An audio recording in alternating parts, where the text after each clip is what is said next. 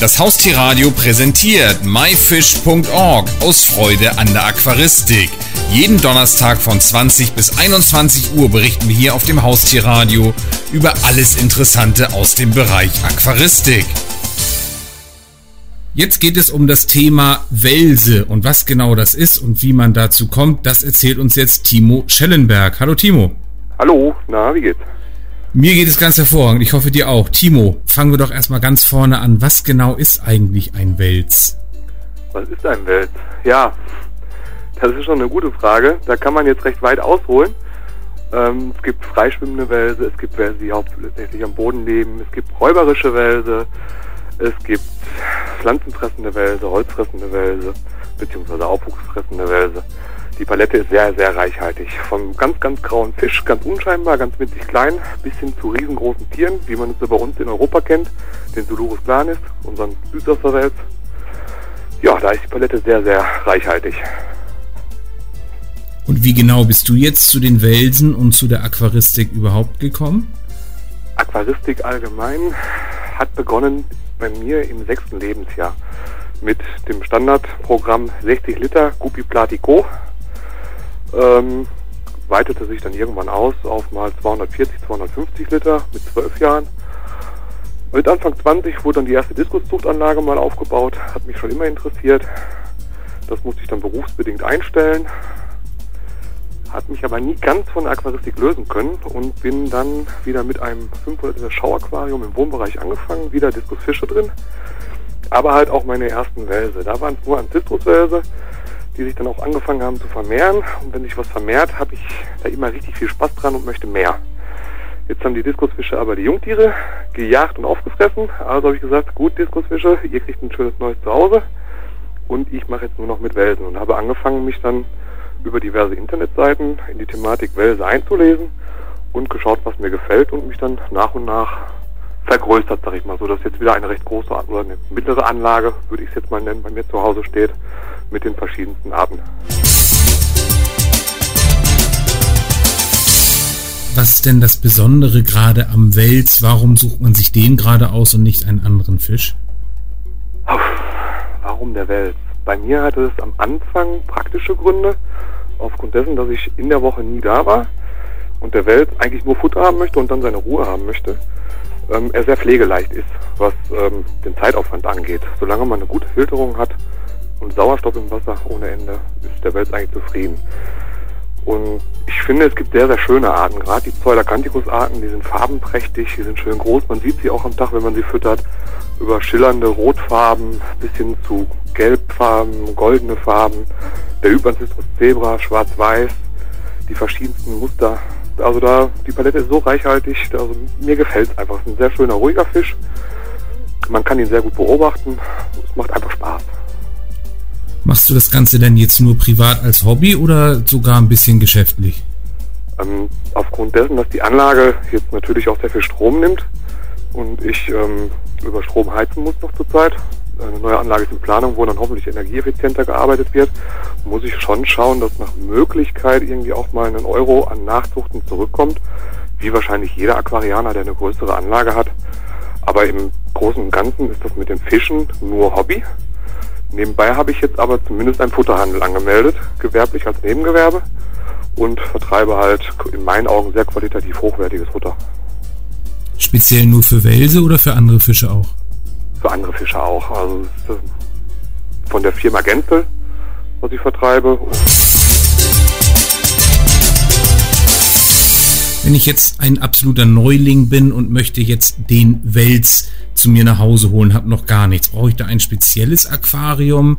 Ich gehe mal davon aus, es ist ein Süßwasserfisch. Was brauche ich da alles? Hm, fangen wir an, wie groß soll das Tier denn sein? Ich gehe jetzt einfach mal davon aus, 112, 240 Liter. Und dann würde ich mich in Internetforen informieren, welcher PS passt überhaupt größentechnisch da rein. Weil oft machen Leute den Fehler, sehen zum Beispiel einen schönen kleinen Barben Schilderwels im Zoohandel, der sieht super aus mit 5, 6 Zentimetern. Die Tiere werden aber halt 60, 70 Zentimeter groß. Und äh, das, in meinen Augen ist es erstmal ganz wichtig, sich vorher ordentlich zu informieren, was für ein Tier möchte ich pflegen, welche Bedingungen braucht es und welche Futtermittel zum Beispiel muss ich verfüttern. Kaufe ich mir jetzt ein Tier, was mehr pflanzliche Kost haben muss oder kaufe ich mir ein Tier, was fleischliche Kost haben muss. Und dann entscheide ich eigentlich nur noch nach dem Geschmack. Und ja, je nachdem, was ich für ein Tier habe, schaue ich halt dann noch dazu, welche Filterung brauche ich, brauche ich mehr Strömung, welche Temperaturen brauche ich. Also mit einem mittleren Einsteigerset, was man fertig in einem guten sortierten Zooladen kaufen kann, kann man schon einige Arten an Welsen halten. Ist der Wels denn, wenn ich ihn kaufe, ein teurer Fisch oder eher günstig? Auch hier kommt es wieder auf die Art an. Man kann sich einen Ancestros im Zooladen kaufen, den kriegt man teilweise in ausgewachsen schon für 12, 13, 14, 15 Euro in einem Zooladen. Man kann aber auch Tiere kaufen, die weit in die 1000 Euro reingehen. In meiner Anlage zum Beispiel das teuerste Tier ist ein 500 Euro Wels und der ist noch nicht ausgewachsen, das ist kein adultes Tier. Und ja, aber ich wollte ihn halt unbedingt haben. Das ist die Art, die mir noch fehlt. Ich habe es auch erst geschafft, ein Tier davon zu bekommen und hoffe jetzt auf weitere. Wenn ich jetzt äh, 500 Euro für einen Wels ausgebe, muss ich natürlich auch wissen, wie lange ich davon gut habe. Wie alt wird so ein Wels denn? Bei optimaler Pflege kann das eigentlich noch nicht mal beantwortet werden, weil uns da einfach die Erfahrungen fehlen. Es gibt ähm, Aquarianer, die sich sehr gut um ihre Tiere kümmern und dort haben selbst Panzerwälse schon das biblische Alter von über 20 Jahren erreicht. Bei den größer werdenden Welsen weiß man das nicht genau. Man geht von mehr als 40 bis 50 Jahren aus oder vielleicht sogar noch mehr. Also das kann man nicht beantworten. Bei optimaler Pflege können diese Tiere wahrscheinlich sehr alt werden. Auch beim Hypancistros zebra sind mir Gruppen bekannt, die über 20 Jahre alt sein müssen, da sie schon als ausgewachsene große Tiere nach Deutschland kamen, ganz am Anfang. Und diese Tiere vermehren sich heute noch. Also egal, ob ich jetzt 12 oder 500 Euro ausgebe, die Investition, wenn ich die richtig pflege, lohnt sich scheinbar auf jeden Fall. Ja. Woher kommen Wälse denn eigentlich im Original und woher kommen deine? Ich habe hauptsächlich ähm, südamerikanische Wälse bei mir zu Hause. Es gibt aber auch welche auf dem afrikanischen Kontinent, es gibt welche in Asien oder selbst bei uns in Europa. Die europäischen sind aber jetzt nicht für die Aquarien geeignet. Ähm, wie gesagt, ich habe hauptsächlich südamerikanische Wälse bei mir zu Hause, also aus Brasilien, ähm, Peru, Kolumbien. Auch in Venezuela gibt es schöne Tiere. Ja, das ist so die Palette, die ich bei mir zu Hause habe. Wie züchtet man Wälse denn? Wie kann man, wie kriegt man die zum Vermehren? viel, viel lesen über die natürlichen Bedingungen. Dann sollte man sich mit der, je nach Art, gerade bei den größer werdenden Arten, muss man erstmal schauen, wie harmonieren die Tiere untereinander. Gerade bei Pseudacanthicus, das sind zum Beispiel meine Lieblingstiere, kann es sehr, sehr ruppig hergehen. Da kann es so weit kommen, dass wenn zwei Männchen in einem 1000-Liter-Aquarium sind, die sich nicht mögen, auch umbringen. Weil diese Tiere im Alter auch sehr territorial werden können. Also sprich, man muss schon ein wenig Zeit investieren und dann muss man mit dem Wasser ein wenig spielen bei manchen Arten. Andere Arten vermehren sich von alleine, in Anführungsstrichen. In unserem Bochumer mittelharten Leitungswasser bei pH 7 und einem Leitwert von 500 Mikrosiemens.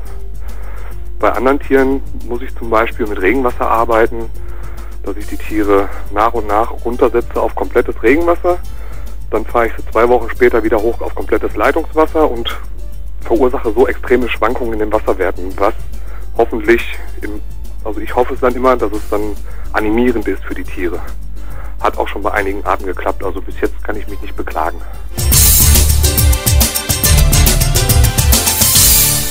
Sprichst immer über verschiedene Arten. Hast du so etwas wie eine Lieblingswelsart? Und wenn ja, was ist das für eine?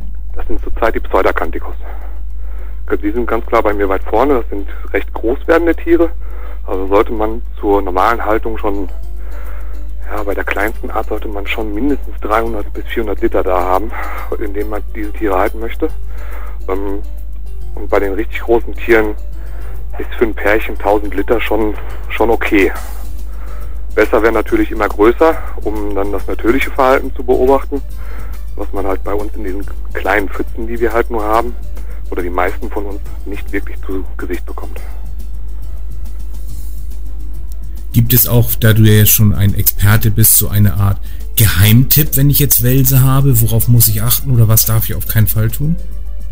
Hm, worauf muss ich achten? Ganz wichtig ist, die Erfahrung habe ich jetzt in den vier Jahren, die ich mich nur mit Welsen beschäftige, gemacht.